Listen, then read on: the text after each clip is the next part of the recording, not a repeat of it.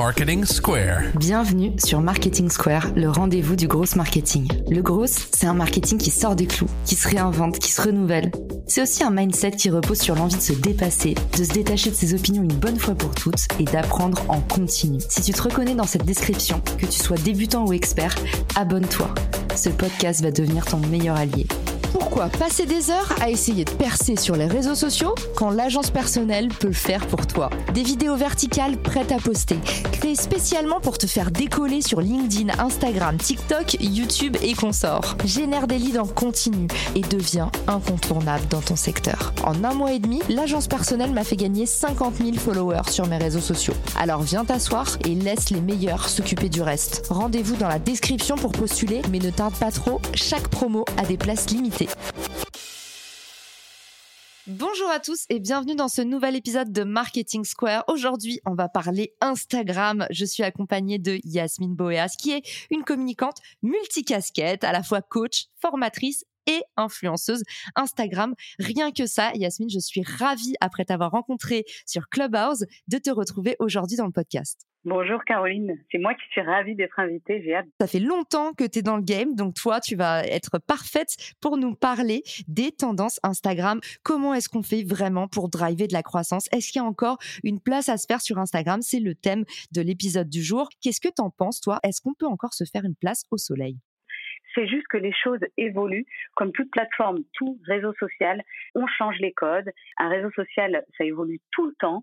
Et la seule chose à faire pour les entrepreneurs que nous sommes, c'est un peu de pivoter nos stratégies. Du coup, toi, tu nous livres aujourd'hui ta méthode un peu que tu as mise en place pour passer de 0 à 11 000 followers en un an seulement. Donc ça, c'est des résultats récents que tu as obtenus? Oui, tout à fait. J'ai ouvert mon compte Instagram professionnel très récemment, donc il y a pile un an. Et donc, je vais vous partager un petit peu la méthode pas à pas de ce que j'ai mis en place pour arriver à ces résultats. Génial. Et eh ben, on est pendu à tes lèvres, Yasmine, surtout moi, qui est un Instagram un peu euh, vétuste, avec une ligne éditoriale en noir et blanc, pas de vidéo. En gros, tout ce qu'il faut pas faire. J'ai hâte de savoir qu'est-ce qu'il faut changer. On t'écoute. La première des choses, et vous devez l'entendre assez régulièrement, c'est comment connaître son client idéal. Je sais, toi, Caroline, tu as fait aussi beaucoup d'épisodes sur le sujet comment est-ce qu'on connaît les personnes qu'on vise en fait, notre audience, à qui on veut montrer nos produits, nos services et à qui on veut les vendre? Là, ce qui est important en fait, c'est juste de les connaître un peu mieux, d'aller dans le détail sur qui sont ces personnes et leur personnalité, quelles sont leurs passions, qui sont-elles psychologiquement, les connaître un peu mieux pour éviter de se fatiguer à créer du contenu qui va partir aux oubliettes. Du coup, concrètement, comment est-ce que tu apprends à connaître ton client idéal? Tu restes sur Instagram même et tu stalks? Exactement. Moi, ce que je fais, c'est que je suis très à l'écoute de chaque message que je reçois, chaque commentaire déposé sous mes posts, les réactions en story, les boîtes à questions qui me permettent aussi d'en savoir plus. J'utilise énormément les sondages en story pour savoir ce qui plaît, ce que les gens veulent en premier.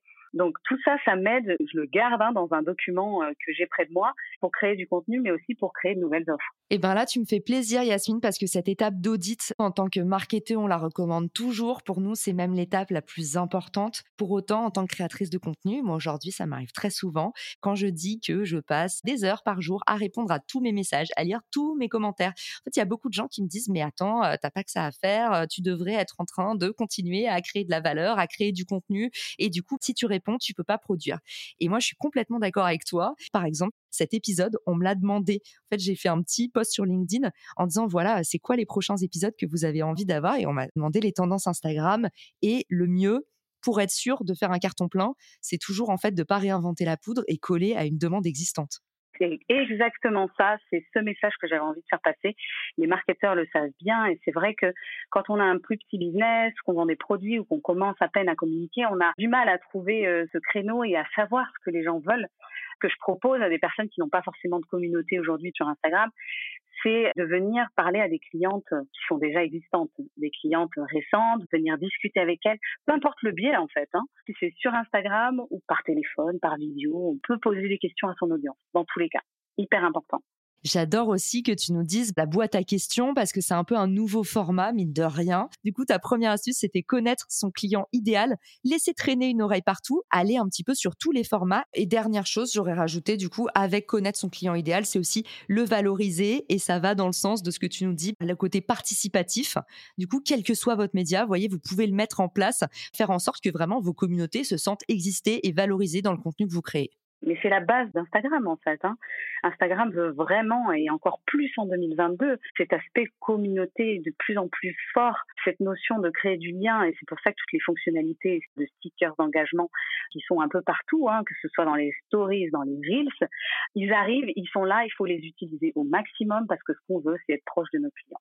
Ensuite, j'aimerais te parler du format vidéo qui arrive comme une tendance euh, forte qui est déjà complètement en place sur Instagram. C'est vraiment le format qui est boosté par la plateforme. Donc là, moi, ce que je te propose, c'est de décortiquer trois types de vidéos qui seraient faciles à reproduire et à essayer pour les auditeurs. Donc la première, la vidéo longue, quand je parle de vidéo longue, c'est un peu plus de 30 secondes. Moi, c'est quelque chose que j'ai utilisé pour parler de mon sujet de prédilection, parler d'Instagram, donner des conseils, recommander des outils, apporter de l'information utile pour l'audience, parce qu'en fait, je suis en train de délivrer mon expertise, qui m'anime et ce pourquoi j'ai envie d'aider les autres. Et là, en fait, je joue un peu sur euh, la dynamique de la vidéo. J'essaie de faire attention à ce que les plans soient quand même assez courts, que les gens restent jusqu'à la fin, mais c'est des mini-formations sachant qu'avec un contenu Reels, on peut désormais aller jusqu'à 90 secondes. Donc, on peut vraiment délivrer de l'information. Deuxième type de vidéo, c'est les trends, c'est-à-dire les tendances que l'on va essayer d'adapter à son secteur pour se rendre visible et toucher une audience qui va être plus large. En fait, c'est un peu le concept de TikTok qui est arrivé sur Instagram. C'est un grand jeu où tout le monde est ensemble. Chaque audio, on le personnalise avec notre niche, avec notre secteur. Ça nous permet de s'amuser, mais aussi de passer des messages. Ici, si j'ai quelques astuces à donner, c'est d'aller chercher des audios qui sont peu utilisés. Idéalement, moins de 10 000 vidéos de produites sur ces audios. Parce que c'est un audio qui va commencer à monter, qui va continuer de monter encore dans les jours, les semaines qui suivent. Et si on le prend limite à la racine au début, on a plus de chances d'avoir une vidéo qui sera plus vue, voire virale. Troisième type de vidéo, c'est des vidéos qui sont dites humanisantes, qui vont vraiment permettre à votre audience de vous connaître un peu mieux. Donc là, c'est vraiment aller chercher à montrer les coulisses d'un entrepreneur. Là, ce qui va être intéressant, c'est de jouer sur notre personnalité, sur qui on est pour se démarquer. On peut montrer des coulisses, on peut partager des anecdotes, on peut faire des jeux de rôle. Vous savez, ces vidéos où euh, c'est nous-mêmes, mais on joue vraiment deux personnages, par exemple, mon client et moi, on se parle, etc. D'ailleurs, concernant les trois types de vidéos que je viens de vous expliquer, je vous mettrai des ressources et des liens d'exemples concrets de ce genre de vidéos que vous pouvez reproduire vous-même dans votre secteur. D'ailleurs, si vous voulez les reproduire, n'hésitez pas à nous taguer avec Yasmine, on viendra vous envoyer de la force. Exactement. Une autre manière de faire des vidéos de manière très simple, parce que peut-être que dans ces trois types de vidéos, vous allez vous dire, mais ça ne me paraît pas si simple que ça, ou ça va me coûter en temps, ou techniquement ça sera peut-être trop difficile. Alors dans ces cas-là, moi ce que je vous recommande, c'est de commencer par du simple. Par exemple, cette fonctionnalité qui est arrivée il y a quelques semaines sur Instagram qui s'appelle utiliser un modèle. Je sais pas si tu l'as déjà vu cette fonctionnalité, Caroline, mais en gros, quand tu fais défiler sur l'Explorer vidéo les vidéos, au niveau de l'audio, de la musique, on peut voir un encadré où il y a écrit utiliser un modèle, ce qui nous permet de prendre littéralement le montage du créateur avec l'audio qui nous intéresse et d'y ajouter seulement notre contenu, vidéo ou photo. Clairement, ils sont en train de mettre le paquet sur comment est-ce que justement on permet à chacun de faire des vidéos de plus en plus waouh avec le moins d'efforts possible pour que tout le monde puisse poster un maximum. Et les modèles, j'avais vu ça Yasmine et j'ai trouvé ça tellement intelligent et malin. c'est très très intelligent d'autant que ça lève les blocages aussi liés à la vidéo, qui étaient de euh, pour faire un reel, je dois absolument euh, avoir euh, un master en vidéo, pas du tout. Ça rend la vidéo vraiment plus simple. Et ce qu'il faut bien avoir en tête, c'est que une vidéo reel, ça n'a rien à voir avec la technicité. À partir du moment où vous avez un message à faire passer, vous pouvez utiliser ce format, même si c'est imparfait. Vous avez toujours le temps de vous améliorer. Voilà, c'est de l'apprentissage. On est tous mauvais avant d'en avoir fait 100, donc euh, lancez-vous maintenant. On part tous de zéro, donc euh, no shame. Ensuite, j'avais préparé des petites fonctionnalités à donner aux auditeurs pour gagner justement en visibilité. Donc, il y avait aussi la partie post et Reels collaboratif, qui selon moi est une fonctionnalité juste géniale pour gagner en visibilité et en abonnés. C'est une super fonctionnalité qui cartonne et qui fonctionne, mais qui est très peu exploitée pour le moment. Comme ça prend un peu plus de temps, voir avec la personne, qui peut être fait en termes de Reels, comment on le partage, ceci, cela, beaucoup se découragent, alors que pour l'avoir testé, ça marche vraiment très, très bien. C'est génial ce que tu dis, Yasmine. Et moi aussi, action-réaction, figure-toi que je voulais mettre dans les actions sur Richmaker, ma plateforme de partenariat, quand tu matches avec quelqu'un je te propose des actions. Et pour les gens qui ont des grosses audiences sur Instagram, justement, on n'avait que la fonctionnalité euh, lancer un live Instagram et je voulais mettre coproduire un Reels. Et tu sais quoi, comme j'ai pas vu beaucoup de gens faire ce type de collab, je me suis dit bêtement, je ne le mets pas parce que s'il y en a pas plus que ça, c'est que c'est pas efficace. Et en fait, toi, tu nous dis, s'il y en a pas plus que ça, c'est justement difficile de collaborer, ça demande plus d'efforts, donc on en voit moins, mais les résultats sont là. En fait, il y a aussi quelque chose de très français, j'ai l'impression. Le fait de collaborer finalement avec peut-être des concurrents sur une thématique précise et, commune, ça peut faire peur. Alors que c'est euh, très commun, beaucoup de marketeurs aux États-Unis le font régulièrement, toutes les semaines, et l'intègrent en rendez-vous. Mais Yasmine, tu as tellement raison et tu sais, il y a vraiment peu de gens qui pensent comme toi et ça fait vraiment plaisir. Mais il y a encore beaucoup de créateurs de contenu qui se disent justement, ah mais non, euh, que ce soit sur le podcast ou sur LinkedIn, je veux pas en fait parce que je vais apporter mon audience aux autres. Toute ma croissance, moi, je l'ai basée sur des collabs avec d'autres partenaires de mon écosystème. Donc quand j'ai lancé mon podcast, j'ai fait des collabs avec d'autres podcasteurs, avec justement Aline Bartoli. D'ailleurs, c'est grâce à toi. Alors je te devais cette petite dédicace et ce grand merci. Mais en fait, à chaque fois que je me suis lancée sur un nouveau canal ou euh, dans un nouvel écosystème, premier réflexe, c'est justement lancer des collabs. Et au lieu de penser en fait que c'est des compétiteurs, les gens ils sont pas abonnés à un post Instagram, il faut toujours recruter à domicile. La meilleure astuce si tu veux avoir des abonnés sur Instagram, il faut que tu fasses des collabs avec d'autres Instagrammeurs parce que justement, tu vas tomber sur des mecs qui ont le clic facile. Alors que si tu veux faire venir les gens d'un canal comme l'email à Instagram, tu vas avoir beaucoup plus de friction en général on voit comment les marques utilisent cette fonctionnalité pour travailler justement avec des influenceurs, que ce soit pour des concours ou des mises en avant produits, mais aussi des personnes d'un même secteur, d'une même niche, avec des personnalités différentes qui vont unir en fait leur expertise dans du contenu euh, différent, original et de qualité. On peut aussi créer des rendez-vous de posts, de vidéos. Moi, ce que je conseille à tout le monde, à chaque fois dans mes clients, dans mes, mes formés, je leur dis toujours, essayez de créer des séries de poste, des rendez-vous avec votre audience, parce que ça, c'est vraiment fort et ça fonctionne. Et ça va avec un écueil dans lequel on tombe toujours quand on se lance, c'est de vouloir dire trop de choses à la fois. Et moi, je vois la même chose sur LinkedIn. Euh, souvent, euh, je relis les posts des copains, tout ça, et ils se retrouvent avec trois idées dans le même post. Et je leur dis, en fait, tu serais beaucoup plus impactant et en plus, tu gagnerais du temps si tu fragmentais ton contenu. Donc, euh, je plus sois à 100% faites-en moins et créer des séries, ça permet aussi d'ancrer les personnes dans un rendez-vous et de fidéliser. Tout à fait, et de rendre la stratégie simple aussi dans la création de contenu derrière. Si moi je me dis je fais un tuto tous les lundis, et eh bien tous les lundis il y aura mon petit tuto qui va sortir. Je parle de motivation tous les mardis, et bien tous les mardis j'ai mon poste de motivation qui sort. Ce sera aussi plus simple derrière pour s'organiser. Et je parie que tu vas dire qu'en plus, en termes de pression des pairs, ça permet de se mettre une pression saine. Et en fait, une fois que tu es engagé à faire partir ta newsletter tous les lundis, bah, tu peux pas louper un lundi. Tandis que si tu dis, hm, la newsletter part une fois par semaine, au final, euh, tu te dis, c'est bon, j'ai toute la semaine pour l'envoyer. Exactement. Et c'est comme tout petit objectif, finalement. Il faut se l'écrire noir sur blanc, savoir ce qu'on a à faire et il faut quand même un minimum de discipline. C'est vrai que là, on donne des astuces que je ne préconise pas forcément à tout le monde. Tout dépend du rythme à laquelle vous voulez publier. Mais si vous voulez avoir des résultats visibles, c'est vrai qu'en quelques mois, bah, il faut de la constance, il faut de la discipline et du travail. Ensuite, dans les choses qui permettent d'accroître un peu la visibilité, bah, c'est un tips euh, et un conseil qui est assez vieux, hein, depuis qu'Instagram existe, tout le monde le sait, mais d'avoir une petite routine d'engagement, à la fois de répondre aux personnes qui nous prennent le temps de nous écrire en commentaire, mais à la fois aller voir un peu ce que font les autres. Ça marche aussi comme ça Instagram, c'est un peu du donnant-donnant dans un autre registre et un autre conseil, se lancer dans des challenges sur plusieurs jours. Se poser un petit objectif sur 10, 15 ou 30 jours, en fonction de ce qui est possible pour vous, et se lancer un challenge avec, par exemple, une vidéo par jour. Ou se dire, tous les jours, je vais faire une story. Sur les choses qui vous font peur, des actions qui vous font peur sur Instagram, vous vous dites, j'ai besoin de développer des choses. Souvent, c'est sur les Reels d'ailleurs. C'est de se lancer et d'y aller une fois par jour de publier une vidéo. Et justement, euh, un sujet un peu euh, transverse, est-ce que toi, tu recommandes les groupes d'engagement sur Instagram, c'est-à-dire euh, bah, se motiver entre potes Tu prends, je sais pas, une vingtaine de personnes de ton entourage, vous faites ensemble le challenge Instagram et en fait, chacun va s'entraider.